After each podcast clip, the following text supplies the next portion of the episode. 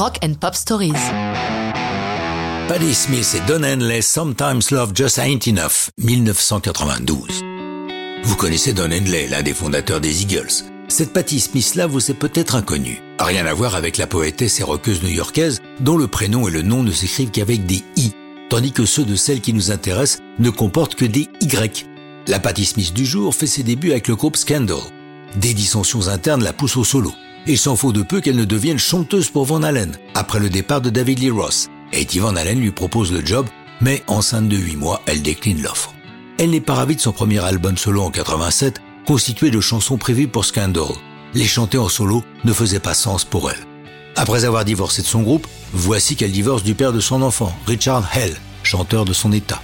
À la fin des années 80, Patty a le moral dans les chaussettes. Début 91, elle rencontre Glenn Burtnick du groupe Styx. Burtnick nous raconte la naissance de Sometimes Love Just Ain't Enough. On travaillait sur des chansons pour Patty lorsque mon manager a fait irruption dans le studio avec un gâteau et des bougies. C'était mon anniversaire. Alors j'ai pris ma guitare et commencé à jouer une mélodie sans vraiment y prêter attention en discutant.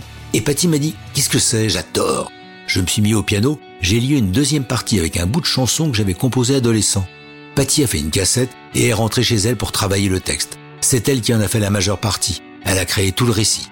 Passons la parole à Patty. Je suis rentré à Manhattan dans mon petit appartement de la dixième rue. J'avais déjà trouvé le premier couplet et le refrain. Après, on a passé notre temps au téléphone avec Glenn pour peaufiner. Les chansons d'amour sont innombrables, mais celle-ci aborde un angle particulier. Que se passe-t-il lorsque l'amour n'est pas suffisant pour maintenir un couple uni?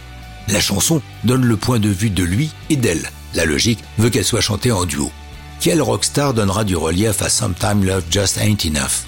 Patty n'hésite pas longtemps. Elle appelle Don Henley pour qui elle a assuré des chœurs sur deux albums lui joue la chanson au téléphone, il l'adore, banco, il le fait. Eddie Van Halen livre une belle partie de guitare, mais la version définitive est finalement mixée sans sa guitare. Sometimes Love Just Ain't Enough et l'album sont entourés de bonnes fées, puisque le producteur est Roy Beaton, le clavier du East Street Band de Springsteen.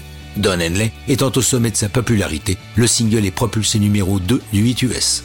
Patty poursuit une carrière solo à succès et retrouve ses potes de Scandal en 2004. Mais ça, c'est une autre histoire de rock'n'roll.